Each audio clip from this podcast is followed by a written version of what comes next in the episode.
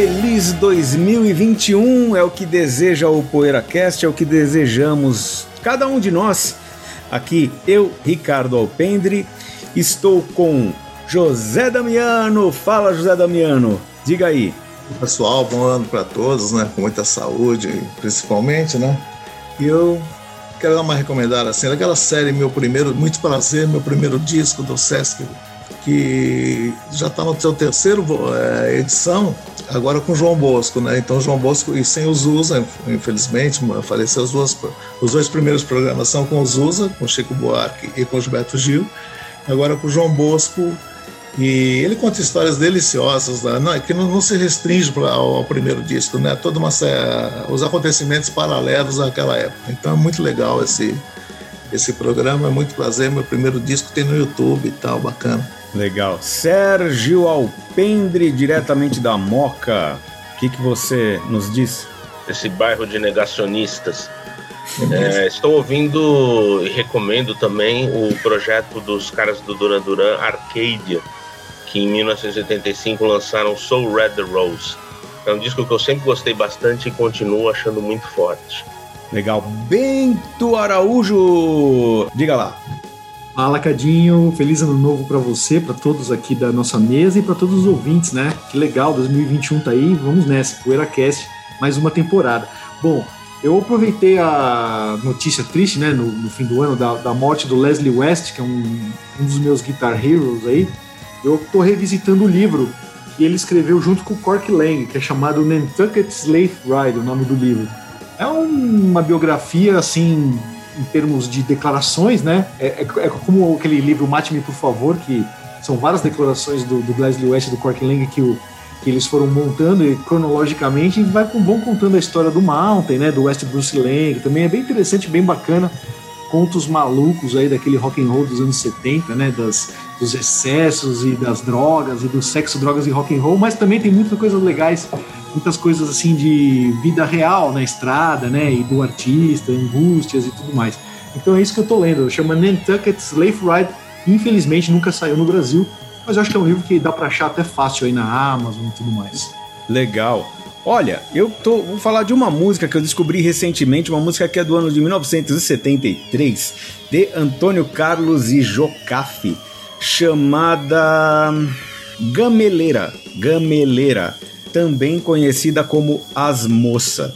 Ela foi gravada também no mesmo ano pelo nosso querido Osmar Milito com o grupo Trama, né, que tinha aquelas vocalistas e tal, e no caso com o título de As Moça. As Moça. É uma música muito legal, uma composição super interessante, né? De Antônio Carlos e Jocafe, que são famosíssimos pela Você Abusou, que o, inclusive o, o Stevie Wonder é fã. É uma música que foi regravada pelo nosso Osmar Milito, que é inclusive a minha versão preferida.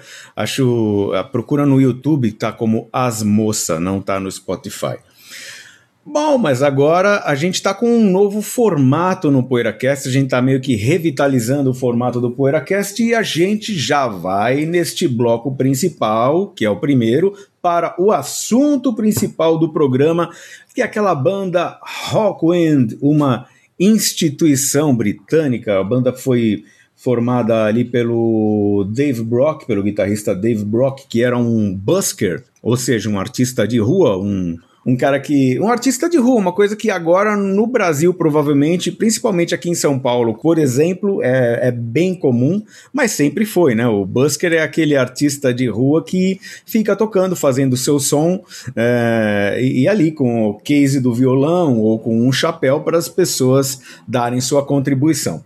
Aí, o, eventualmente, o Dave Brock, junto com o saxofonista Nick Turner, junto com outros caras da cena underground da Inglaterra, ali principalmente da Portobello Road, Ladbroke Grove.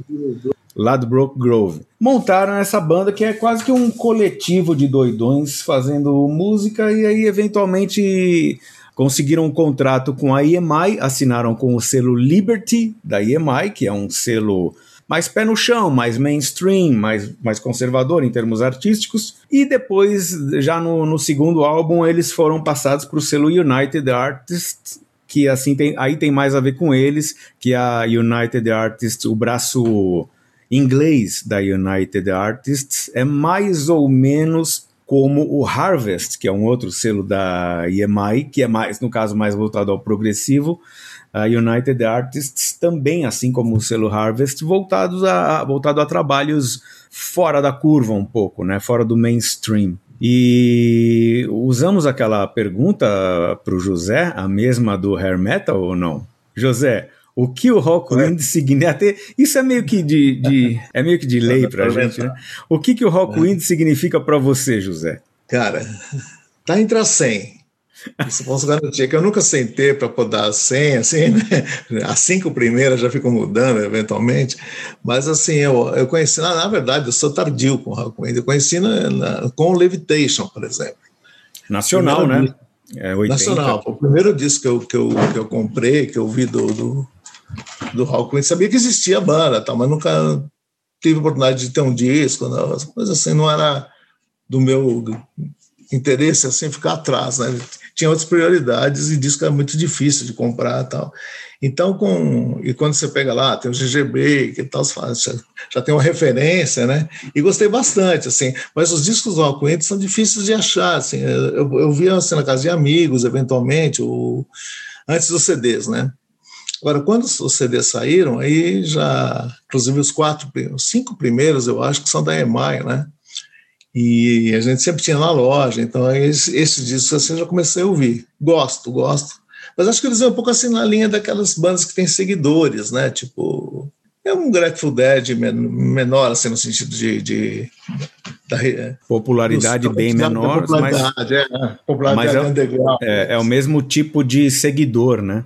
É, tipo, tipo esses, as bandas que têm seguidores, né?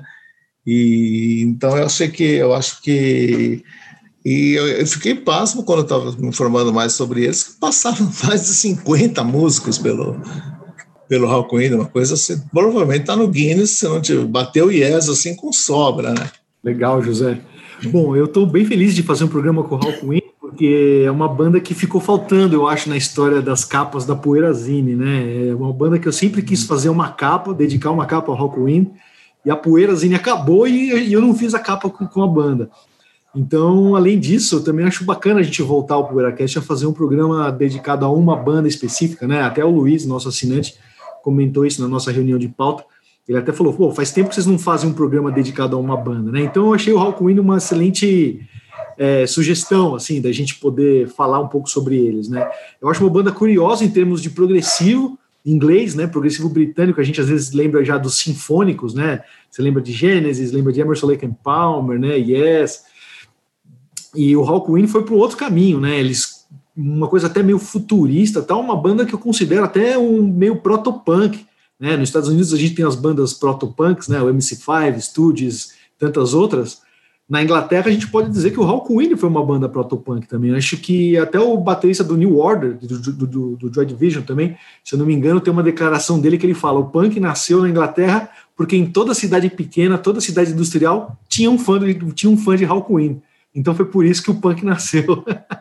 Achei legal essa declaração e acho que faz total sentido, né? Essa faceta mais punk, assim, e espacial também do Hawkwind, essa proposta diferente deles, é algo que sempre me cativou muito, assim, é uma banda, como o José disse, que bem propícia ao culto, né? Aquela banda que tem o seu universo fechado ali, né? Uma coisa que você, se você gostou de uma música, de um disco específico, você vai, mergulha e é todo um universo ali. Acho que a gente vai falar um pouquinho disso mais para frente aqui, né? É, é, eles têm essa, essa coisa, eu acho que é um pouco, não sei se é influência, não, não, não tenho certeza sobre isso, né? Mas provavelmente muito influenciados pelas bandas alemãs, né? Porque eu sinto neles, quando eu estava reouvindo alguns discos, alguma coisa assim de, de, de, experimental, além de, ter, de ser punk, prog. Ele é meio punk, meio prog, meio garagem, de repente. Mas eles têm, uma, eles têm muito de, de, banda alemã, eu não sei, eu senti isso ouvindo, assim, do Khan, por exemplo. É, o Mondu também, né? Mondu, né? Essas bandas também que são assim, meio que tribos, que com seus seguidores, com seu aquele aparato não, todo. Não lembro quem agora que fez parte do Amondu e também do Rockwind. É, eu, acho, eu acho legal, José, isso que você falou, Oi. porque é, o Cadinho, até a gente sempre comenta muito isso, da, como é fala, da incapacidade musical do Rockwind, digamos assim, né? Reconhecida eles por tão, eles, inclusive. São tão toscos, assim, com orgulho, que acho que essa coisa da repetição, né, acaba virando uma coisa, um mantra, assim, né? E lembra realmente é. as bandas alemãs, né? O que eu acho injusto é, é que as bandas alemãs ganharam um status de cult dos anos para cá, como o Kahn, por exemplo, né, o Faust, o Neu, e o Rockwind continua maldito, né? Não teve nenhum cara hipster que descobriu o Rockwind ainda, né? Algum é, falou, porra, esses caras são tão cools como o Kahn, né, por exemplo. É. Acho que tá faltando esse reconhecimento ao Rockwind. É verdade, tá faltando algum hipster reconhecer o Rockwind. Sabe que o Robert Calvert, o Robert Calvert, que eventualmente foi membro do Rockwind, né? Foi integrante do Rockwind, ele foi colaborador em determinado momento, determinado, em determinada época foi integrante mesmo. E ele, ele fez parte do. Não, não é que ele fez parte, ele lançou um disco do, jun, em, junto com o Amondu, como convidado do, do Amondu, num de Amondu, não Amondu 2, Amondu, é, de Lozang, de Lozang, o selo Demi Monde. É.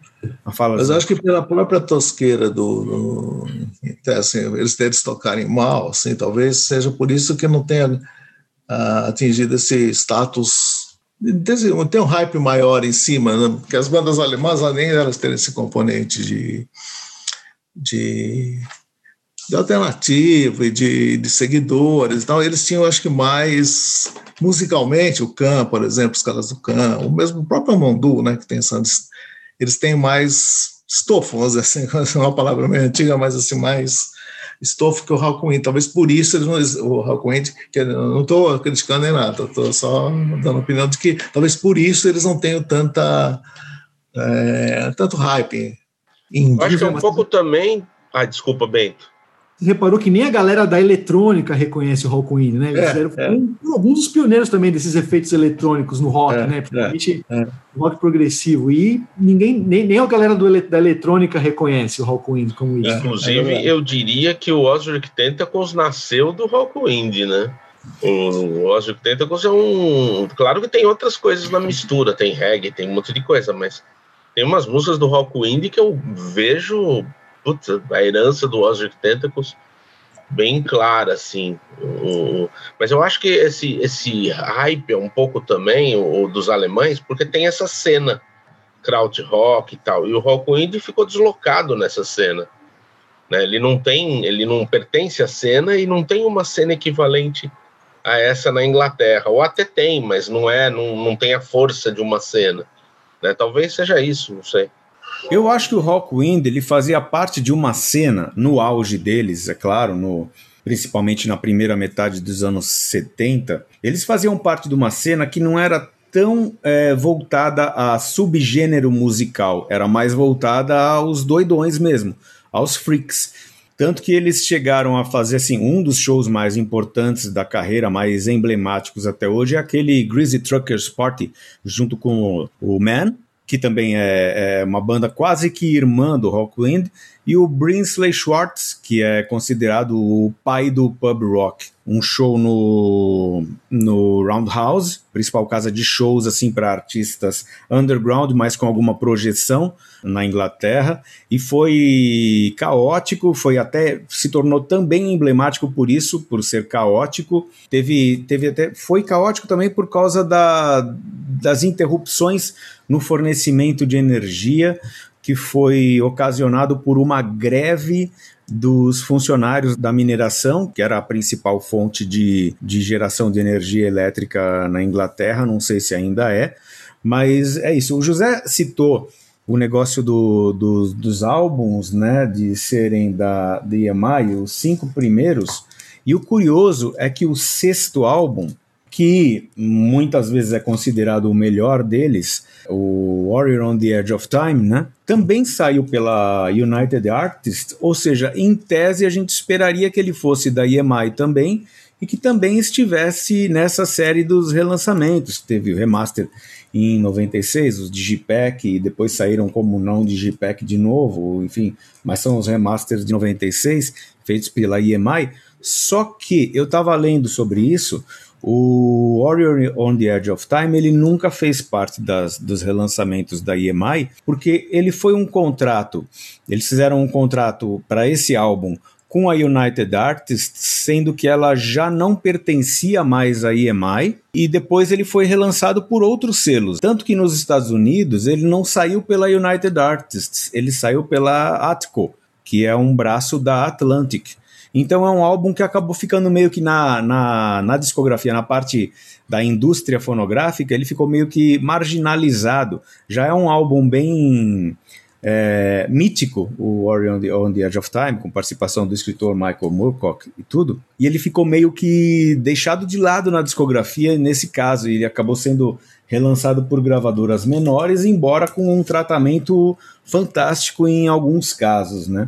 Agora, no Brasil, ele é o mais reconhecido, né? Porque ele foi o primeiro a ser lançado aqui no Brasil. O Hawkwind, se eu não me engano, teve três álbuns só lançados no Brasil na época, que acho que é o Warrior on the Edge of Time, Levitation, que o José falou, e o Live at 79, né? É, eu me lembro. Do, são, do, são esses outros dois últimos que você falou são os dois da bronze, né, Bentão? É, já pela bronze. Mas eu lembro que o Warrior Age of Time é um disco que você achava fácil por aí, né? Você sempre via ah, ele no United é, Artists e, tal. Que, e acho saiu que quem capa simples. de no Brasil nos anos 70 lembra muito desse álbum. Assim, ele é emblemático, acho que no Brasil, para quem se interessou um pouco por Hawkwind, né? É. E ele, e ele não saiu, e ele não saiu como, por exemplo, ah, ele é da mesma época que os dois Dr. Feelgood, é, que os dois primeiros do Dr. Feelgood, que também são United Artists. Uhum. E os dois saíram no Brasil, eu não me lembro por que gravadora, mas também não sei se foi pela Odeon, eu acho que não. Esse, ele saiu no Brasil, ele foi o primeiro a sair no Brasil, o Warrior, que é o último deles pela United Artists, mas não mais EMI, e saiu pelo Brasil não pela Odeon, saiu pela por uma Discos Copacabana. Eu tinha o vinil, eu tinha esse vinil aí, nacional. É, o Khan, o Future Days do Khan, o único que saiu aqui, também saiu pelo United Artists aqui, né? Mais ou menos nessa época também. É, discos que andaram perdidos, aí andavam baratinho e hoje os clássicos, assim. Mas eu queria falar do Halloween aqui. Eu só queria falar da, da, da, faceta de contracultural deles, assim, que eu acho muito importante também, principalmente nos primeiros anos, né? Eles eram uma, uma banda que, como o Cadinho falou, de freaks que queriam tomar drogas e transformar aquela experiência de uma viagem de ácido para uma música, para um disco, para um show. Né? Então eles tinham essa coisa da linguagem visual muito forte assim na, na, carreira deles. Né? Eles logo fizeram um pouco depois uma parceria com o Barney Bubbles, né? um capista incrível, artista gráfico tal, que fazia capas de discos, encartes e até as projeções para o palco tal, alucinantes assim, né? E eles tinham um show de luzes muito psicodélico também, muito bacana. E isso, é, é, essa faceta contracultural, eles criavam opções para o público também, né? Um, um, exemplo famoso, né, Cadinho, na Ilha de White, eles não tocaram lá no festival, mas tocaram fora, do lado de lá da cerca, de graça para a galera. Eles e os Pink Fairies, né? Que é uma banda ali da mesma galera que vinha dos Deviants, né? O Hawkwind surgiu nessa cena e foi fomentado ali nessa cena de Notting Hill e de Ladbroke Grove, né? Então acho muito bacana essa herança contracultural que o Hawkwind vem trazendo até hoje, assim, né? Acho que eles têm um pouco essa. Claro, o mundo mudou muito, mas essa faceta da banda acho que ainda é muito forte. É, eu, eu diria até, né, Bentão, que eles têm muito, né, isso, né? Eles têm realmente, acho que é, é o principalmente no, na fase que fez eles ficarem famosos, aquela parte da obra deles que fez com que eles criassem a reputação que têm. É, realmente é muito contra a cultura mesmo, são muito ligados à contracultura.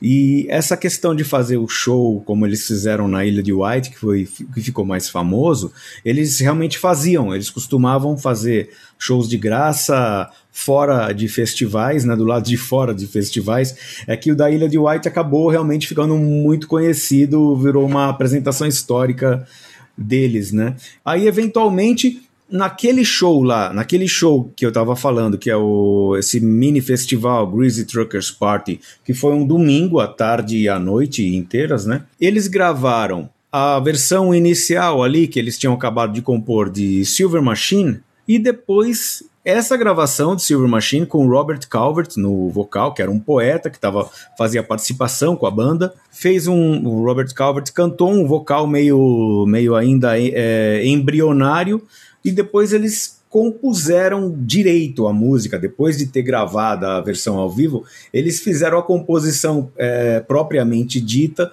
com uma letra um pouco mais bem elaborada, e o Leme gravou em estúdio o vocal principal para essa nova versão, que então é um híbrido de ao vivo com estúdio, sendo que o Leme tinha entrado no Rockwind é, em, depois do segundo álbum, né?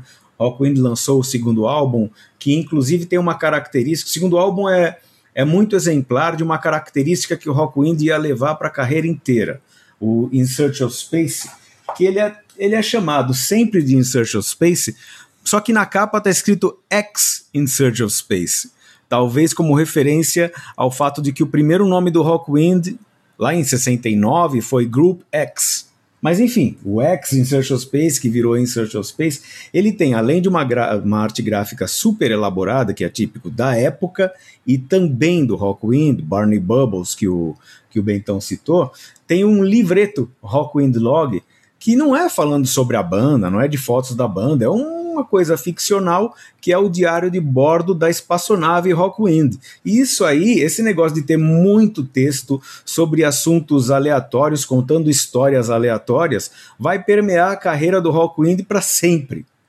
E depois desse segundo álbum, In Search of Space, entra o Leme na banda e eles logo lançam esse, em 72, ainda no começo de 72, Silver Machine. E aí ele fez um sucesso enorme, foi ali um, um dos principais top 10 da parada inglesa, se não me engano ele chegou no, na posição número 3, alguma coisa assim, e custeou a produção da turnê que resultou no álbum Space Ritual, esse álbum duplo genial também que a, aba, que a capa abre para tudo que é lado, né?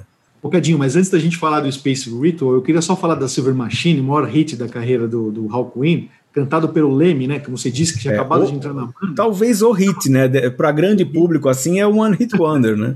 Então, cara, eu tava dando uma olhadinha, o compacto da Silver Machine foi lançado em países inusitados, assim, saiu no Irã, saiu em Singapura, saiu na Malásia, saiu no Peru, né? Ou seja, é um compacto que às vezes a gente tem essa coisa de saiu na Inglaterra, saiu nos Estados Unidos, não, ele saiu no mundo inteiro em compacto, ou seja, uhum.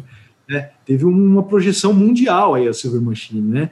E como você falou, financiou a turnê e o disco ao vivo, que é fabuloso, assim, para mim, né? O que é o Space Ritual é essa coisa da, da celebração, do show do Rockwind, né? Uma coisa até meio xamânica, que o Rockwind acabou até influenciando as, as raves também britânicas, né? Já nos anos 80, foi anos 90, essas celebrações de música eletrônica com drogas e êxtase e tudo mais, o pessoal sempre fala que o Rockwind foram os pioneiros desse tipo de celebração regada a drogas e música também, lá na Inglaterra. Sabe o que, que eu acho engraçado? Que eu não ligo para. Não é um demérito, porque eu não ligo para esse negócio de ah, foi precursor disso, precursor daquilo, divisor de águas tal. Mas eu acho engraçado que o Rockwind ele foi precursor de várias coisas assim, mas não em termos musicais, em termos de cenas, porque o Rockwind ele nunca foi inovador.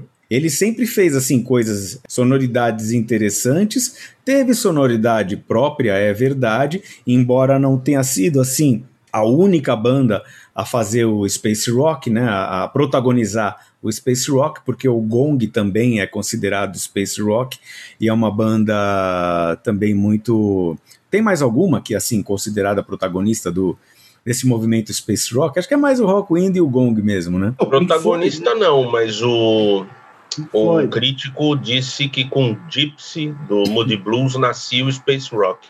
E, mas o Rockwind, embora ele não tenha musicalmente sido é, um, uma banda assim que lançou tendências em termos musicais, eles foram influentes para várias coisas, para várias cenas que foram que tiveram influência do Rockwind. Agora sonoramente, cara, sabe uma coisa que eu acho que foi que muda muito no Rockwind? Até comentei isso com você, cara os dois primeiros discos, né, legais pra caramba tal. Quando entra o Leme, né, o Do, Ré, Mi, Fá, Sol, Latido, a banda fica com uma sonoridade mais pesada, assim, né, mais crua, tal. Essa coisa do baixo do Leme, que era um Leme era guitarrista, né? Colocaram ele no palco lá e falaram: olha, bicho, faz um barulho. O Nick Turner, né, falou para ele: faz um barulho em Mi aí, vambora. Ele nunca tinha tocado baixo na vida. A primeira vez que ele tocou baixo foi no rock, com o Rockwind no palco já. Né? Ele fala isso na biografia dele que ele descobriu e... a partir daí, aí que ele descobriu que ele era bom, que ele podia ser bom em alguma coisa. É. Né? Não, e o que eu acho incrível é que assim, a sonoridade do Rockwind, para mim, assim, em termos de som mesmo, ela tá nesses dois álbuns, no Do, Re, Mi, Fá, Sol Latido e no Space Ritual, que não são os dois melhores discos da banda.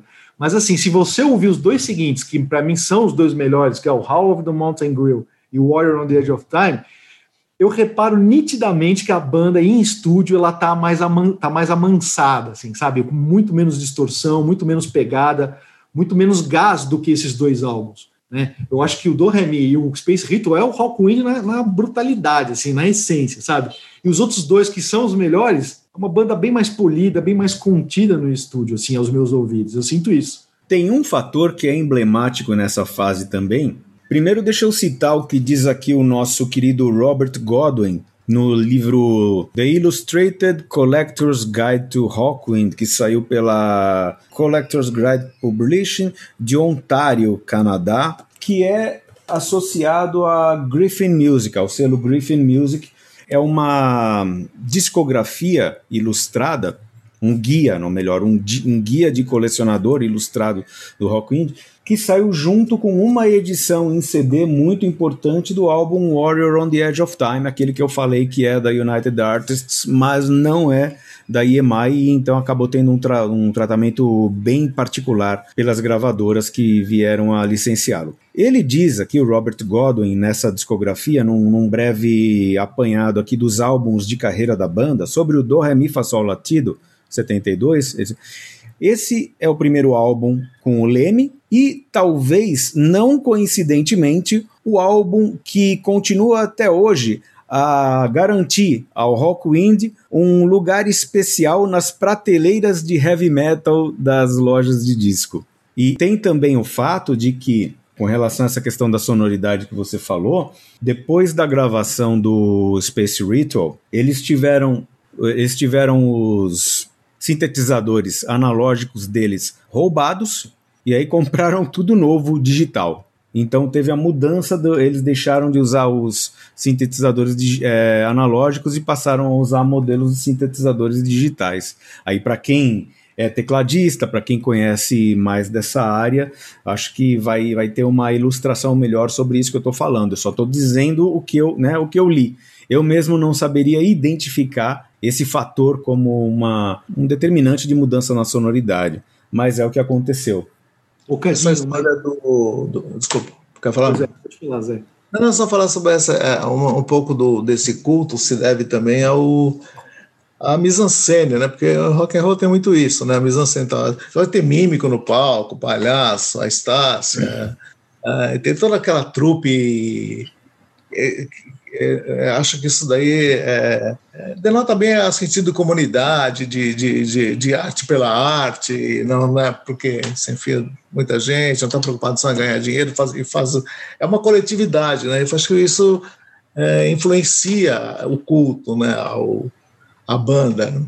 dos não. punks, até não sei onde que eu li que o John Lydon, John Lydon, né? John Roth, seguia o Hawkwind em em algumas cidades inglesas tal, ele, ele ia assistir sempre. Quer dizer, essa, esse vínculo com o punk, é que o baterista do New Order falou, é, fica mais explícito ainda, né? Que eles tinham essa pegada punk realmente, mas toda uma sofisticação visual que diferenciava a banda, né? É, inclusive a Estácia, dançarina, né, que ali em, acho que em 72, acho que logo depois de o Leme ter entrado pro Rockwind, a, a Estácia também passou a fazer parte, não da banda, mas do show do Rockwind, como dançarina no palco, ela tirava a roupa e era uma figura realmente notável, inclusive a Estácia aparece desenhada na capa, é ela que está desenhada na capa do Space Ritual, né, o, essa figura mítica, essa deusa é a Estácia. E ela tá aí hoje, tá, tá viva e, e hoje em dia ela é ativista, tá, tá bem atuante também nas redes sociais, né? Eu sigo a nossa querida Estácia e ela é uma ativista pelos direitos humanos e por diversas causas. Aliás, uma coisa que eu ia falar que a hora esqueci, que o Rockwind, junto com essa questão da contracultura, que era formador do caráter deles, eles faziam muita, muita, muito show beneficente e muitas participavam de muitas ações beneficentes, né? Inclusive o Greasy Truckers Party, que é que acabou ficando o mais famoso, né? Aquele concerto que virou, virou disco. Aliás, hoje em dia ele existe em CD triplo com as apresentações completas das três bandas. Foi um show beneficente, inclusive para arrecadar fundos para moradores de ruas e também para ações culturais em Londres. É, o Leme conta isso na biografia dele, né? Ele fala que essa biografia aqui, White Line Fever, ele fala que era um caos assim o Hawkwind, né? essa coisa entra e sai de música, você não sabia o que ia acontecer, tinha achou que a grana não entrava, os caras tocavam de graça lá não sei aonde, né? Era um caos completo. Mas quando eu li essa biografia do Leme a primeira vez, me, me chocou até o quanto ele magoou, ele, ele ficou magoado com o fato de ser mandado embora do Hawkwind, né? Isso aqui foi uma coisa muito marcante para ele, eu acho. Pelo, eu estava até relendo, né? Ele fala do Dave Brock com rancor, né? Do Nick Turner também, né? Ele fala com rancor e com e até o, o, Simon House também, né? Que é o Simon King, que ele chamou o cara para banda e o cara na hora de mandar ele embora, o cara também, né? Deu um Simon King. Simon King, que era o Simon King, o Simon King, o Leme foi tocar no eh, depois do como é que é o nome Outro daquela? Né? Sangopal, é. Depois do, né? depois do depois do nosso querido Sangopal, Sam Gopal, o indiano, né? Depois de ter tocado na banda Sangopal, o Rockwind participou dessa banda, o Opal Butterfly. Né? Eu acho que tá, ficou durante um ano, eles gravaram um compacto, mas não foi com o Leme, se não me engano. Não, o Leme não chegou a gravar com eles. E o Simon King era o baterista né, do Opal Butterfly, e o Leme levou o Simon King pro Rockwind. E aí o Leme sai da banda, né, Cadinho? Fala um pouquinho disso. Ele sai da banda depois do Warrior on the Edge of Time, né? Sai o compacto Kings of Speed com a música Motorhead, né, no lado é. B. E o Leme toma um pé na bunda e vai criar o um Motorhead, né? Você vê que, é. por um lado, isso foi bem legal, ele ter saído do Hawkwind, né? Foi. Ele eles, eles, não, é porque o, o Leme tinha composto a música Motorhead, Diz o Leme que ele. Isso está no. Eu não lembro se fala na biografia, acho que não ele fala no encarte do daquela coletânea No Remorse. Leme conta que ele compôs a música no bar do hotel no violão do Roy Wood. Né? Com o violão do Roy Wood, ele compôs a música Motorhead. Motorhead foi lá do B de compacto do Rockwind. Existe também um outtake, uma, uma demo, tipo, gravada dois meses antes da gravação, que foi pro compacto, que é com o Dave Brock cantando, menos produzida e tal. Mas a versão mais produzida, que tem inclusive violino, uma música, uma, imagina a música Motorhead, para quem não conhece, a versão original, o lado B de single, com violino, né? Tem o violino do Simon House, que tinha sido do High Tide. Aí essa, essa versão que foi lá do B do, do ótimo single Kings of Speed, que é uma música do Warrior on the Edge of Time, uh, foi a última música que o Leme compôs com o Rockwind. E aí, numa volta do, de show no Canadá, a polícia da fronteira nos Estados Unidos, né, do Canadá para os Estados Unidos, confundiu a anfetamina que o Leme estava carregando com cocaína. Eu não manjo nada de droga, não sei como é que é, como é que é vendido, transportado a anfetamina, não sei se é um pó branco também, não sei. Mas foi confundida, a história que se conta é essa, foi confundida a anfetamina com cocaína e por isso o Leme foi preso, ficou uns dias ali no, no xadrez né? Embora ele, ele, ficou uns dias ali no xadrez, isso me lembrou da Rock Brigade. Ele assassinou um homem, o cara do Crossfire, mas digressão. Aí quando ele voltou, foi lá pro hotel ou pro quarto onde estavam os caras do Rockwind, já tava o Paul Rudolph lá, que eles já tinham chamado Paul Rudolph ex-Pink Ferris, que eles tinham chamado pro lugar do Leme no baixo do Rockwind. Só que o Paul Rudolph estava escondido dentro do armário. E já tava no quarto com os caras, só que tava escondido dentro do armário. Aí, pô, lembre, você tá fora, né? Você foi preso. A gente pensou que você não ia sair nunca usar essa desculpa. É, é porque o Leme também, o, o, Dave Brock também tinha várias reclamações do Leme, né? Ele disse depois em entrevista que, pô, não dá, com o Leme não dá, ele é tão surdo que ele não ouve o que a gente tá tocando, o que ele tá tocando. E o Leme também era problemático, é claro, né? Todo mundo era problemático. Pô, o Leme, o Leme teve uma vez que ele ficou, conta na biografia, que ele ficou apagado aí por mais de um dia, pensou que, assim, foi um milagre ele ter voltado, né? Era tudo doido, né? Todo mundo era um problema para os outros. Então o, o, os caras mandaram o Leme embora com essa desculpa de achar que ele, que ele nunca mais ia voltar. E essa saída aí do Leme do Hawkwind também é, é aquela coisa, né? Eu percebo que tem muita gente que, ah, o Hawkwind é a banda do Leme antes do Motorhead, né? Muita gente conhece o Rockwind como, como sendo isso, Bom, né? Eu conheci graças a isso, né, Bentão? Não, a gente conhece É, graças a é, isso, mas é. você ficar insistindo que a banda é só isso, né? Eu É, acho não. um erro, né? O que, que Ela é é- o? Hal Quinn é a banda do Leme antes do Motorhead. Sendo que o Leme aprendeu tudo com o Dave Brock, né? Ele conta isso na biografia também.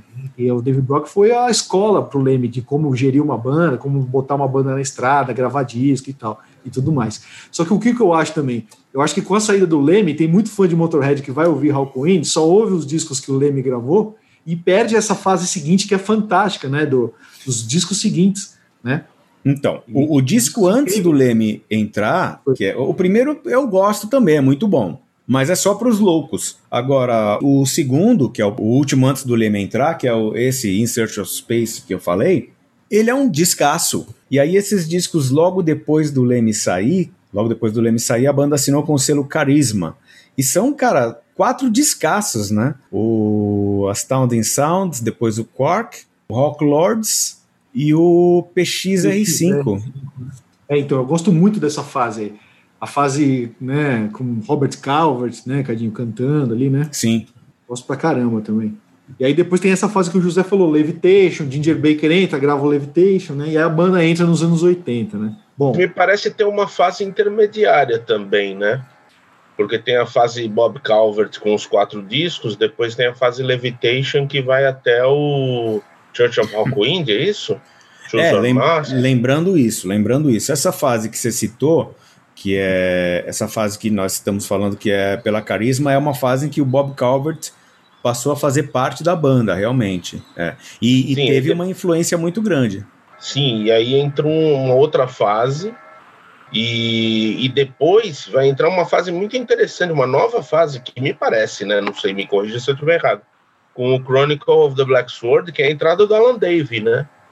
E a entrada do Alan Dave faz esses três discos que eu gosto bastante: o, o Chronicle of the Black Sword, Xenon Codex e Space Bandits, né? É. Não Só é que, assim, é, entre esses discos, né, entre o antes do Chronicle of the Black Sword, tem aquela fase que o Rockwind é muito louco. A banda foi da RCA. É Mas estranho então- associar o Rockwind com a RCA, mas talvez dê para incluir esses álbuns pela RCA, né, o Church of Rockwind, Sonic Attack, Choose Your Mark, Masks, com a fase bronze, deixar mais ou Sim. menos no mesmo balaio, né? Mas acho que é, um, é uma fase, não é nem a fase com o Bob Calvert, mas é uma fase intermediária aí, Uhum. deles tentando se achar, que inclui o Levitation, a, a meu ver. E o Levitation, que é o álbum de estúdio que tem o Ginger Baker, mas assim, tem aquela história, né? Não é que o Ginger Baker é, foi convidado para entrar na banda, oba, vamos lá, vestir a camisa e tal. Ele foi por causa da grana, e ele fala que foi por causa da grana e ele odiava, né? Que também Sim, é uma o- anedota famosa também, né? É um disco, pelo que eu lembro, ele é mais comercial do que os Choose Your Masks e o Church of Hawkwind, né? E depois o, o Chronicle of the Black Sword, daí em diante, já entra num, num estilo mais, eh, mais particular, mas já é um, um tipo de uma sonoridade muito específica também eh, do, desses três discos, pelo menos que eu citei, não? Pelo menos é o que eu lembro de escutar, eu não reouvi esses discos. Você diz assim que eles que, que já tem entra na sonoridade que viria a ser do Shannon Codex e do Oh diabo, tem que procurar o disco para lembrar o nome. Space Bandits. É. Que é que tem uma, uma vocalista junto também. É, e aí os dois discos seguintes eu lembro de ter ouvido, mas não me fizeram nada, que é o Electric TP e o It is the Business of the Future to be Dangerous. Que né? entrou o Rich. E é, que eu acho que foram os dois últimos que eu ouvi do Rockwind. Eu não, pra mim, sumiu do mapa, do meu mapa, né? que Por são falha minha. Eu É, não, mas- atrás. Eu também parei de seguir o Rockwind com, a mes com o mesmo fervor a partir de determinado momento dos anos 90. Mas, Mas assim, a que, banda exemplo- continuou lançando bons discos. Lançaram discos pela Voice Print. É. Vai que é, um 2010 disco desses cá, como Take Me, enganado, Take Me to Your Leader seja ótimo. 2010 saber. para cá, eu ouvi praticamente todos que eles lançaram de estúdio, né? Tenho gostado desses discos. É o Blood of the Earth de 2010, né? Tem o Onward de 2012 E um que eu ouvi bastante é o Into the Woods, de 2017. Esses três discos eu lembro que eu ouvi com atenção assim gostei, achei bacana. Ah, que legal, Betel, nunca ouvi. E eles lan continuaram lançando discos regularmente. Agora, a, a Voice Print ela lançou mais discos de arquivo, né? Material de arquivo do Rockwind. É. Eles estão atualmente no selo Cherry Red, o que é muito legal, que é um dos principais selos independentes britânicos a partir de uh, início, dos uh, início dos anos 80, ou talvez até final dos anos 70, não me lembro agora, mas eles estão no selo Cherry Red. E o último disco deles, que inclusive é bem legal, bem interessante, foi lançado agora em dezembro. É o segundo disco a sair como, atenção para esse nome, Hawkwind Light Orchestra. Eles já tinham lançado um disco em 2012 com, sob esse nome, e agora o mais recente também chama Carnivorous, que se você for reparar é um anagrama de coronavírus e o disco fala sobre, o disco é conceitual sobre, sobre a pandemia, sobre isolamento, o que eu acho que é, um, é uma movimentação bastante arriscada, porque você falar sobre isso agora periga ficar muito datado e não muito apurado, porque tudo que se sabe sobre o coronavírus ainda, sobre a pandemia, não é definitivo ainda. A ciência está descobrindo, né? Então é um disco que nem é ficção científica e, e, periga ficar desatualizado muito em breve, em termos de temática. Agora, em termos musicais, eu achei bem legal. É um belo disco. Eu também ouvi esse. Se o Rockwind vier para o Brasil, José, quantas Oi. pessoas na plateia? Lá no Carioca, acho que dá umas, umas ah, 200, meu. vai. 200 Só, dá. Eu acho que dá mais, viu? Tipo aquela do Palmer, você tá no Palmer, né? Lá no Carioca. A gente foi, acho que foi, fomos juntos, né? Por ali, fica aquela turma à frente e tal, né?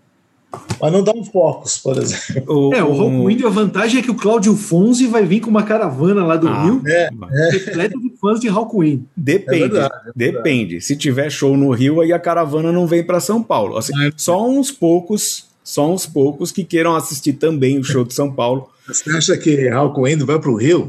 tocar no Rio nunca, né? Olha, eu acho, eu acho mais provável. Acho que eles periga eles terem mais público no Rio do que em São Paulo. É. Será que não? Não sei, mas quero ver um empresário que, que banque isso, né? Dá a impressão, dá a impressão que no Rio é mais sinfônico, né? Progressivo sinfônico. Sim, é. sim, sim, concordo. Não sei se ainda é, viu? Acho que mudou tanto tudo, né? Não sei. É, muda, as coisas é. mudam muito. Mas sabe que o. o, o... ser uma banda sem, sem rosto, né? aprendi essa expressão com, com o PC, né? Que o Chicago é uma banda faceless. E isso não incomoda, assim, é, porque a mim não incomoda. Ah, mudou de formação, ah, não tá mais não sei quem. A gente tem um pouco desse ranço com algumas bandas que a gente. Com algumas bandas, né? Fala assim, ah, o Yes sem não sei quem não é Yes, né? Mas o Rock Indie, como King Chris também, é uma banda que não, não, não tem é rosto. Que, é que assim, Ainda bem, hein, José? É um conceito. Ainda, é, ainda bem. É que assim, ó. mas, por outro lado, da, do mesma, da mesma forma que o, que o Robert Fripp é o leme do King Crimson, o Dave Brock é o leme do Rockwind. É, o, o cara é a banda. A banda é. Quer dizer, isso é, foi, é se, foi sendo determinado ao longo do tempo, né? Acabou o cara que foi o fundador principal, ele que continuou carregando a banda para sempre, como Robert Fripp. Né? É. É, agora, o, isso também tem, não me incomoda em nada, mas acho que tem a ver também com o fato de que o Dave Brock é um, um, um sujeito de carisma próximo de zero, né? se não for menos que zero, né? O carisma é. do Dave Brock. Ao contrário do Leme, né? que, que é só um rostinho bonito, mas tem beli, um, um enorme carisma. top 5? Eu fiz top 5 aqui de discos só Fiz um também. Posso falar já enquanto você pega o seu? Pode. Manda lá. Então, o meu é bem óbvio. É, bom, mais ou menos óbvio, porque vai ter um disco que foge do óbvio. Mas é, eu não consigo fazer em ordem, acho. É, provavelmente o meu preferido é Warrior on the Edge of Time. Mas aí logo abaixo já vem, mas muito pouco abaixo, já vem o Hall of the Mountain Grill o Astounding Sounds, Amazing Music e o Quark Strangeness and Charm. E eu colocaria para completar o top 5 um disco que eu sempre gostei muito e sempre me surpreendeu. É, quer dizer, sempre me surpreendeu, não. Me surpreendeu muito a primeira vez que eu ouvi e eu continuei gostando. Que é o Xenon Codex, né? Xenon Codex. Ah. Belíssimo. Ouvi ontem. Acho bem bom esse disco. Sim, pela GWR. Alan Davis, Alan Davis Mirilha, né? Ah, é um ótimo baixista. Agora, falando nisso, o Alan Davis é um, um, um, baixista que entrou em 84, ele saiu já nos anos 2000, e o, e o Batera que entrou, é, acho que nos anos 90, que fez parte desse disco Electric TP, quando o Rockwind inclusive virou um trio, só Dave Brock, Alan Dave no baixo e Richard Chadwick na bateria, o Richard Chadwick está até hoje na banda, é o baterista da banda até hoje, o que é uma loucura em termos de Rockwind alguém, exceto o Dave Brock, durar tanto tempo na banda, né? Dave Brock e Nick Turner, que é o, o, o outro cara que foi assim, um dos principais. Seria o segundo é, integrante mais principal da história, o segundo integrante principal da história do Rockwind, o Nick Turner, mas o Richard Chadwick está desde início dos anos 90 até hoje. Bom, o Nick, queria... Turner andou excursionando com o nome Rockwind, né? Deu um, é, inclusive, eu, eu, tenho um disco solo dele muito legal, que é o In. Os CDs aqui estão tudo bagunçados aqui, José. É, inclusive, eu vou começar a falar um pouco aqui. A gente está no, no final aqui da nossa, do nosso bloco principal. Estou meio longe do microfone, que eu estou procurando o disco do Nick Turner e não estou achando. Bom, enfim, não, não, não, consigo achar o disco do Nick Turner que eu tenho, ele está fora da, da coleção. Mas, enfim, o, tem alguns discos, antes de fazer o top 5, tem alguns discos de integrantes do Rock India, discos solos ou discos com outras bandas, que eu gostaria de citar e recomendar, que acho muito interessantes. Um deles é o primeiro do Michael Moorcock, que é de 1975, se não me engano, tem participação de integrantes do Rock Wind, é um álbum conceitual chamado New World's Fair. Tem também o, o Rock Lords, mas o Rock Lords é uma reencarnação, é uma, uma das encarnações do Rock Wind em 78. O Nick Turner, ele fez parte nos anos 80 de um grupo eletrônico chamado Inner City Unit. Não é aquele famoso Inner City, é um disco chama, é uma banda chamada Inner City Unit.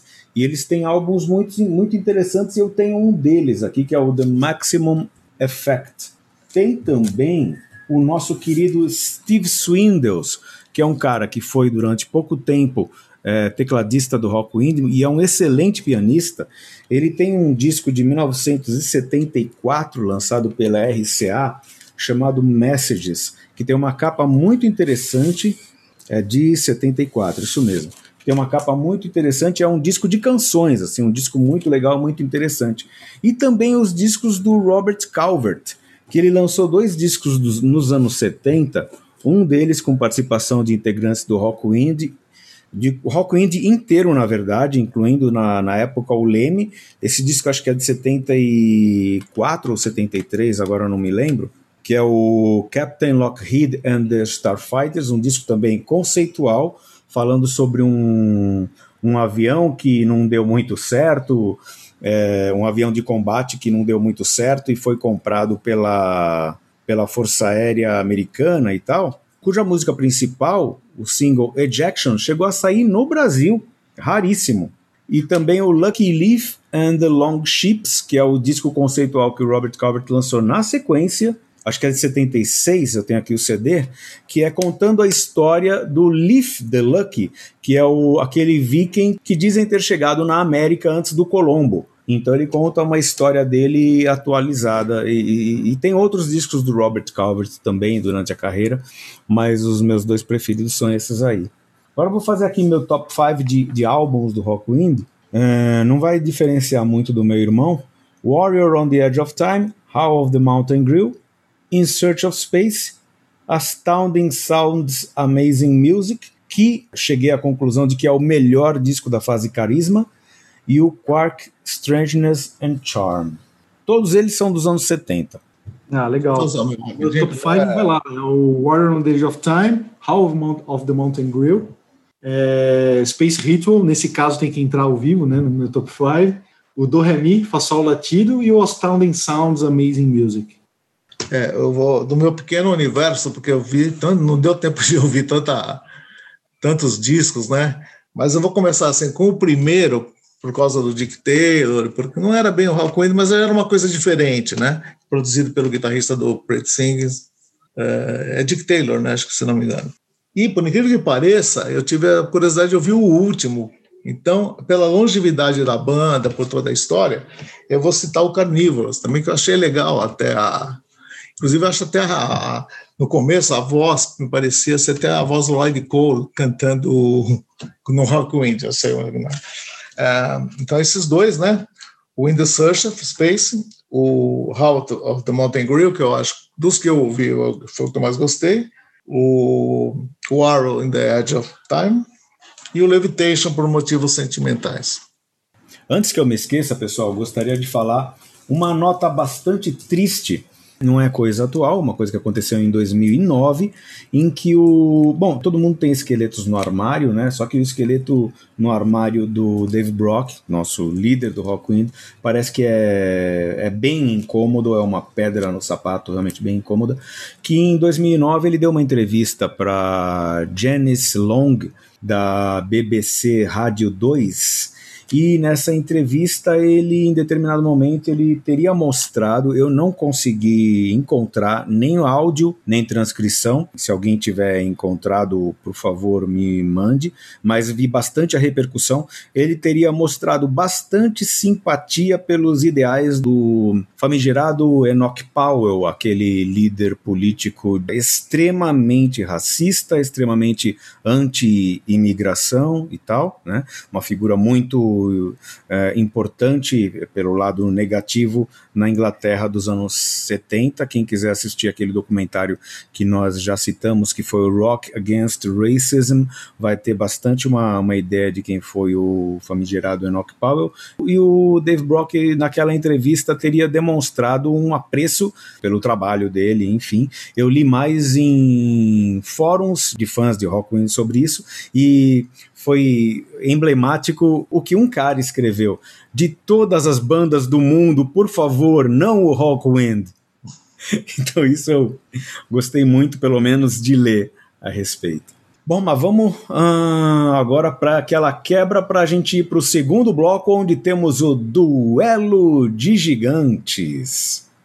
Poeira Cast.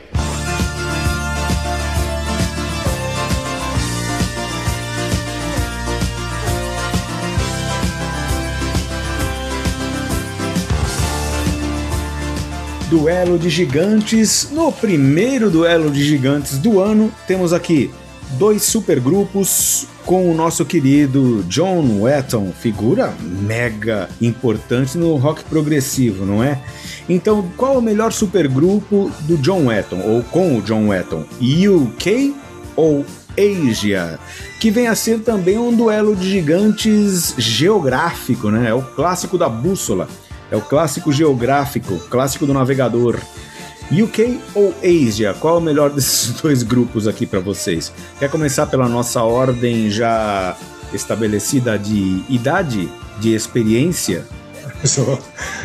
Viu? É, eu acho assim que primeiro tem que falar um negócio. Eu amo John Wetton, assim, eu amo onde ele tá, eu, eu tenho já essa tendência, essa predisposição a gostar e adoro a voz dele e tal, acho uma figura figura simpática e tal. Posto isso, eu acho que eu gosto mais do UK, apesar de que eu sou muito fã do Age, eu não conheço toda a obra do Age, conheço os três primeiros, vamos dizer assim, né? então não, não sei, eu acho que o Age meio que se perdeu em alterações e mudanças de. Né? Então o UK ele é mais sucinto, ele tem dois discos, né? E com duas formações diferentes, né? E, e os dois são legais, né? Mas o primeiro, eu acho primeiro do UK, é, é, um dos meus discos prediletos. Eu, eu vim a gostar de UK nos anos 80, com meu um amigo que tinha os discos, né? A gente, eu nem, nem, nem prestava muita atenção no UK e tal, e aí de repente comecei a ouvir os discos na casa de um amigo meu. E, e o segundo, do Danger Money, tem a, a Rendezvous 62, né? é uma obra-prima, tem uma das músicas mais lindas que eu, que eu já ouvi. É um disco comercial, mas ele tem uma pegada progressiva, é bem, legal. Beleza. Então tá 1 a 0 pro UK. Agora é Sergio Alpendre.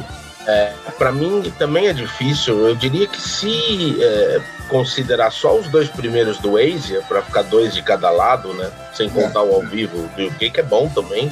bem bom, aliás. É, mas se ficar só os dois primeiros do Waze e os dois primeiros do, do UK e os dois de estúdio do UK, eu acho que é páreo muito duro. Páreo muito duro, eu realmente não saberia quem escolher. Ia ter que apelar para algum critério de desempate suspeito.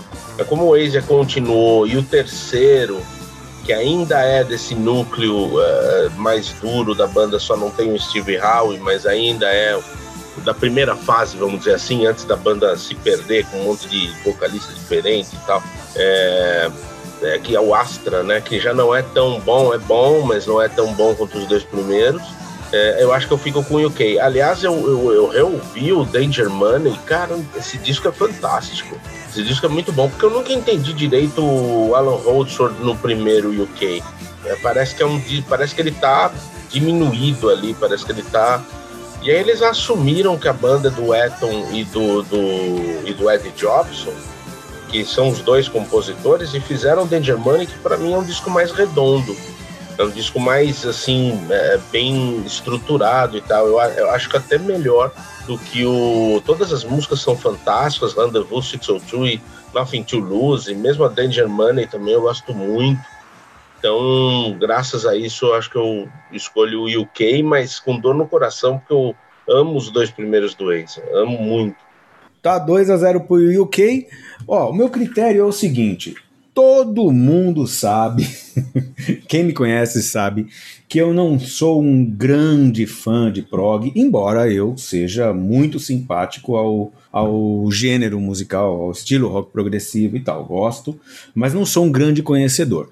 Do UK eu conheço os dois álbuns, gosto dos dois, concordo que o Danger Money é um disco bem legal. Aí, do Asia, eu conheço os três primeiros. Nunca tive interesse em ir muito atrás de outros discos do Asia, mas os três primeiros eu acho bons pra caramba. Os três eu acho muito bons. Tanto que, depois de um tempo, eu fui escutar aquela coletânea Gold, que é praticamente uma série da Universal, né? Que são séries de coletâneas duplas. E nessa série, nessa coletânea Gold, tem os três álbuns na íntegra. E eu, putz, como isso é legal, nossa senhora, como esses três. E eu gosto muito dos três álbuns. E acho que nesse caso, o UK, ele se beneficia dessa, desse fato de ter só dois discos, né? Que é é sucinto mesmo, são só. Pararam, a banda se desmontou, deixou de existir, é, só com dois, dois belos álbuns. E o Asia foi dando cabeçada aqui e ali, é, seguindo a sua natureza de supergrupo também, né? Já, já que se vai continuar, estava bem sujeito mesmo a acontecer isso. Mas eu considero os três discos que eu conheço e que são ali a razão de existir do Asia. E nesse contexto eu fico com o Asia Asia, sem nenhum demérito ao UK, afinal do Era Gigantes, mas fico com o, com o Asia porque eu gosto muito daqueles três álbuns. Então agora está 2 a 1 um, cadinho. 2 a 1 um para o UK. Fala o meu próprio nome aqui. Bem, então.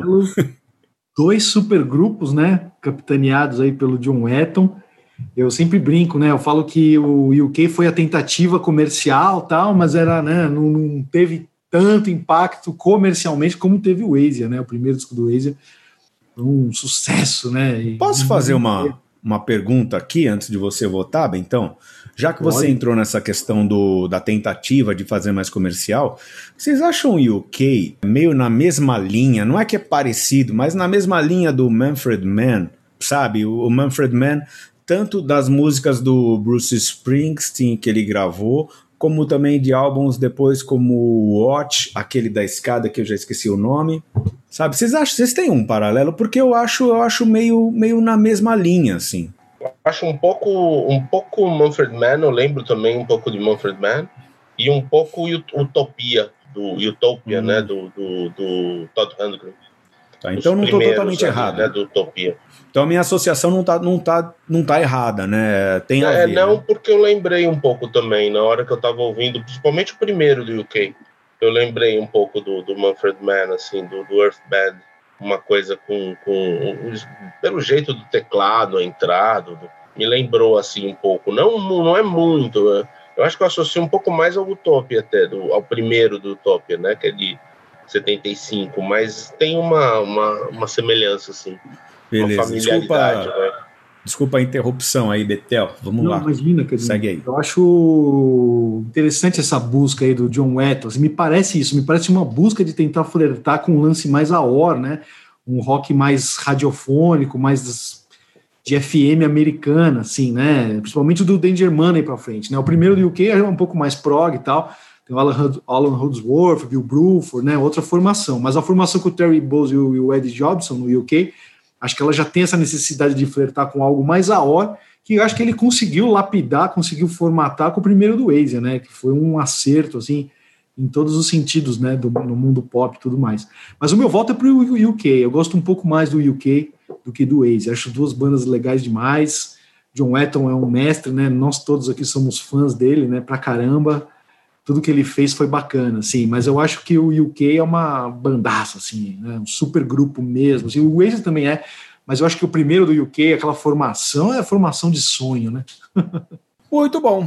Temos Bento, aqui... Bento, Bento, Bento, Bento, Bento, só um, só um duelo de gigantes paralelo, rápido, assim, com o Bento, que ele falou da formação dos sonhos, eu fiquei se você fosse ali, imagina que você tivesse uma máquina do tempo e você tivesse grana para montar uma banda dos seus sonhos ali em 78, é, você ia chamar como guitarrista o Alan Holdsworth ou o Steve Howe? Olha, que pergunta, hein, Sergio? Em 78. Não, porque, porque é, eu imaginei, né? Porque você falou em Banda dos Sonhos, eu também. É, é uma puta formação, né, do UK. Uhum. Mas o Steve Howe, cara, é, é, muito difícil não escolher o Steve Howe, né? Mas você falou Steve Howe é desses. É, assim, Steve Howe, ele, ele já tendo feito. Me dá, a, me dá a, dar a resposta, me ajuda muito. Eu voto no Alan Holdsworth, porque 78, para mim, o Alan Holdsworth tá assim subindo e o Steve Howe já tá ali, ó, começando a descer, né? É um cara genial, mas acho que o auge dele já não estava mais em 78 ali. Acho que aquela linguagem dele já não estava mais dialogando com o que o mercado estava querendo na época, né? E o Alan Holdsworth, ah, com essa fusion e tal, acho que ele vinha numa né, vinha para explodir mesmo, para ser um dos guitarristas mais inovadores aí dos anos 80, né? A Ed Van Halen que o diga. Sim, é, o, o Alan Rodgers estava na, na, ascendência, isso você tem razão. É que eu adoro o solo do Steve Howe no, na Midnight Sun do Asia. Eu acho um dos solos mais lindos que eu ouvi. Se tivesse então... perguntado em 1972, com certeza eu responderia Steve Howe. Olha só, a, a, diferença que uns anos fazem na. na é, não é que o cara desaprendeu, não é nada disso, né? É Mas é que, pô, é, é, é, engraçado, né? É o quanto ele se adapta ao que o mundo tá pedindo Mas e é ao mesmo tempo oferecendo em música. Mas é sacanagem pensar que o, o disco que o Steve Howe gravou em 78 foi o Tormato, né? Um Tormento, puta, um disco que ninguém gosta, tá? Um puta disco. Aí isso depois encontra ele um pouco, né? Tormento, Mas, né? É, aí Tormento. viu o drama que é um descasso, né? É. É um belo é disco. Demais. Bom, estamos em, estamos em 3 a 1 para o UK. Será? Ó, temos agora as participações dos ouvintes e eles vão decidir essa parada, e que já está bastante encaminhada. Será que graças a mim, graças à minha permissão, colaboração, o Asia terá feito o gol de honra de uma sonora goleada? A saber, agora a gente fica com os áudios dos ouvintes. E assim, alguém queria falar mais alguma coisa ainda no programa? Eu quero falar só uma coisa, porque coitado do Asia nesse diálogo, nesse duelo geográfico foi cair justo com o UK a gente pode fazer depois um UK, um Asia e Boston para o Asia ganhar de goleada também e se sentir mais um pouquinho feliz. Talvez, eu só também vou falar outra coisinha que eu lembrei. Uma das maiores emoções assim da minha vida, assim de, de, de show, de, foi quando eu assisti o Asia aqui no, no Credit Hall. Eu peguei uma mesa assim na cara, na cara do gol, assim. Eu fui com mais gente, eu não lembro quem foi, gente da loja e tal. Eu não lembro quem foi. Mas, cara, eu tava assim, o, o Palmer pôs a bateria bem na frente, assim, ele era o mestre de cerimônias do, do, do show, né? Ele ia apresentar, ele conversava com a plateia, só o Palmer falava. Cara, não acreditava, você viu, na minha frente, assim, sabe? O John Wetton, Steve Howe e o Carl Palmer, né? Nem conto o Jeff Donis lá, que, tava, que também é um cara importante, mas não, não, se compara a esses três, né? Mas que é o líder da banda, né? É, é o cara que está em todos os discos. É, é. Não, tem sua importância, tá, cara. Mas o, você viu, eu tinha já visto o Asia no Dama Choque, só que estava sem o Steve Howe naquela, estava com o John Wetton e o Palmer, né? não lembro quem, acho que Pat Travis, não lembro quem era o guitarrista. E eles vieram numa fase que eles estavam com mais sucesso quando eles tocaram no, no Damachoque, eles estavam já nos anos 80, né? Mas essa apresentação no Credit Card, assim, às vezes eu ficava assim, quase que me beliscando, falei, meu, eu tô à frente, assim, né? eu posso dar mão para os caras, assim, falando, esses caras que, eu, que, são meus amigos desde criança, né? E, e foi, uma, foi uma baita emoção, assim. Interessante. Bom, então agora vamos com os ouvintes, certo? E aí a gente encerra o programa, o nosso primeiro de 2021.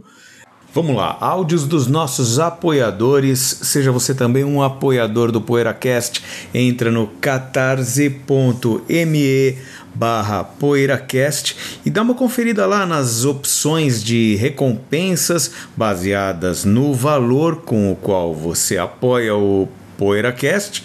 E aí você, em uma dessas opções, você pode gravar sua participação em áudio no programa, como fez o Luiz, por exemplo, e os outros apoiadores que estão participando aqui desse programa de hoje. Vamos lá com o Luiz Paulo Júnior no duelo de gigantes, UK ou Asia? Tá 3 a 1 para o UK. Bom dia, boa tarde, boa noite ao povo do Poeira. Hoje o duelo é um recorte interessante da carreira de John Elton. UK versus Asia. E vamos direto ao ponto. O meu voto vai para o UK. Por quê? Eu sempre tive uma certa implicância com o som do Asia. Para mim, aquele super grupo formado para tocar em rádio, vender disco, lotar show e ganhar dinheiro. É um som anos 80 de qualidade duvidosa em vários aspectos. Com relação ao UK, me dá aquela certa sensação que o John Lennon tentou dar continuidade aos trabalhos que ele fazia no King Crimson e que para mim é a melhor e mais interessante fase dele. Então, direto ao ponto, é isso. UK. Para todos vocês, meus amigos, e para todos os ouvintes um 2001 iluminado. Forte abraço, tudo de bom. Forte abraço também, Luiz, e tudo de bom e feliz ano novo para você também. Hum, 4 a 1, hein? 4 a 1 pro UK. Bom, agora quem temos aqui é o Hélio Yasbeck. Vamos lá, Hélio. Meus amigos Bento, José, Cadinho e Sérgio, que bacana revê-los nesse começo de ano. Muito obrigado pelo convite para participar desse duelo de titãs.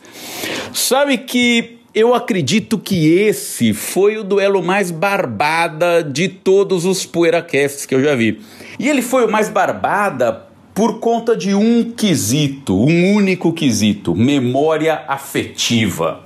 Eu acho que eu conheci o Asia como praticamente todo mundo da minha idade deve ter conhecido em 80 e o que? 84, 86, com meus 12, 14 anos. E na época o Asia foi o primeiro supergrupo que eu descobri que existia. Pô, na minha cabeça adolescente ali não tinha nenhum grupo desses. Nenhum, ninguém tinha se juntado de outros grupos grandes para formar um grupo e fazer um som que era tão bacana naquela época, né? Um som que refletia pra caramba aquele, aquela metade dos anos 80, aquela coisa meio guitarras dobradas, vocais épicos, etc. Aquilo funcionou super bem. E, e quando eu escuto Asia hoje em dia, as poucas vezes, te confesso, é, que eu ainda escuto, é, é, ele me leva de volta para aquele negócio da descoberta, né? Como era bacana aquela fase dos 14, 15 anos, quando a gente ainda descobria muita coisa. Não que a gente não descubra hoje em dia, mas na época as descobertas todas refrescavam demais é, as nossas experiências e abriam portas. O UK é maravilhoso, claro, mas eu conheci o UK depois de velho, mais um Fusion Prog muito bom, mas parecido parecido com muitos outros Fusions Prog. É isso, senhores. Prazer revê-los. Feliz ano. Espero que estejam bem e que fiquem assim. Grande abraço. É, para todos nós que fiquemos todos bem. Não vamos perder as contas. 4 a 2 para o UK. O Asia ensaia uma reação. Vamos com quem agora? Vamos com o Rafael Nunes Campos. Bom dia, boa tarde, boa noite, meus queridos amigos do PoeiraCast. Que ótima notícia recebê-los já em janeiro de 2021. Bom, dessa vez a pergunta é: qual o melhor supergrupo com John Wetton no baixo vocal? Asia ou UK? Gosto de ambas as bandas. O primeiro disco do UK para mim é um clássico do rock progressivo com pitadas de fusion, ótimas performances, mas a banda desanda a partir daí. O segundo disco de estúdio é um pouco inferior e a banda acaba após esse disco e lança um disco ao vivo. O Asia já tem uma carreira longeva, com vários discos, também muitas mudanças de formações. Eu gosto muito dos dois primeiros discos do Asia. E o primeiro em especial, acho um clássico do Aor. Adoro ouvir de, do início ao fim. Por conta do meu apreço por esse disco, que eu amo de montão, e acho assim um dos três melhores discos de Aor em todos os tempos, eu escolho Asia. Um abraço para vocês e cuidem-se. Obrigado, Rafael. Cuide-se também, cuidemos-nos uns dos outros e cuidemos dos nossos, dos nossos queridos. Hum, 4 a 3, hein? Como diria o Paulo Antunes da transmissão de futebol americano, temos um joco. E agora vamos com Marcos, nosso Marcos Oliveira, o Marcos Metamúsica. Olá pessoal, tudo bem? Prazer em estar com vocês nesse início de 2021. Dois supergrupos que precisam ser vistos sob a ótica do rock progressivo devido às origens de seus criadores, incluindo, obviamente, nosso querido John Wetton. O UK, ou UK, como alguns preferem pronunciar, atendeu às expectativas dos fãs progressivos, realizando inclusive um dos grandes discos desse gênero na década, que foi o primeiro de 1978, exatamente o momento em que o progressivo clássico estava com sérias dificuldades de sobrevivência por motivos históricos que todos conhecem. Esses são dois claros pontos que colocam o UK como prioritário em uma comparação como a que foi proposta. Já o Asia, ou Ásia, como eu me acostumei a pronunciar, não atendeu às expectativas de boa parte dos puristas do estilo, tanto que muitos passaram a chamar a banda de Azia. No entanto, vendo sob um ângulo mais ampliado, o Ásia, sobretudo nos primeiros discos, deu um novo gás no que viria a ser conhecido como Aor, o subgênero já existia em bandas como Foreigner e o Journey, mas a fórmula do Ásia era um pouco diferenciada, já que trazia elementos do que vocês chamam carinhosamente de progressivo decadente, entre aspas. Vale ressaltar o estrondoso sucesso do primeiro disco que proporcionou aos seus componentes um bom respiro financeiro. John Etton disse uma vez que foi com aquele álbum que ele efetivamente ganhou dinheiro. O fato é que a fórmula do Ásia me agradou desde a primeira vez que ouvi, talvez porque nunca tenha criado uma expectativa de que teria de ser uma super banda de rock progressivo. Então, neste grande duelo, é para o Ásia que vai o meu voto, para indignação dos exigentes fãs progressivos. Isso é uma brincadeira, claro. Grande abraço e que venha a vacina. Tá aí, obrigado Marcos pela sua participação, pelo seu voto. Tá emocionante o negócio, 4 a 4. Eu juro que a gente não tá manipulando a ordem para o resultado ficar mais emocionante.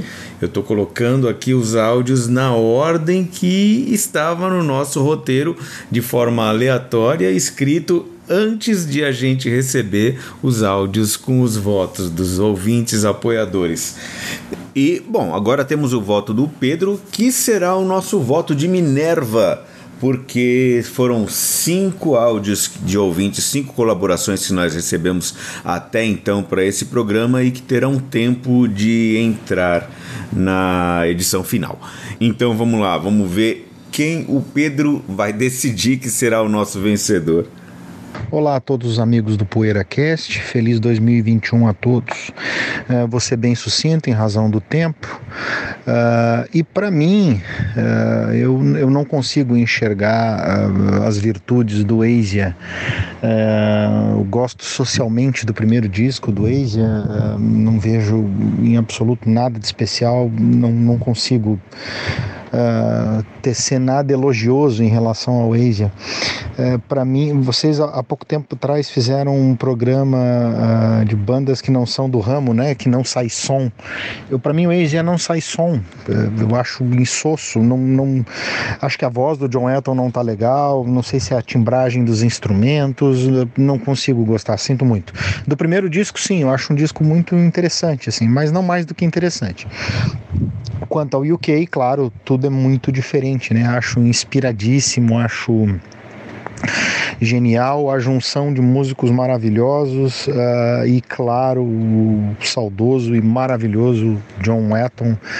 Uh, sendo John Wetton, né? Eu acho que ali o John Wetton realmente era o John Wetton em criatividade, em ousadia, em arrojo, em técnica instrumental, em técnica vocal, acompanhado de um time à altura do John Wetton.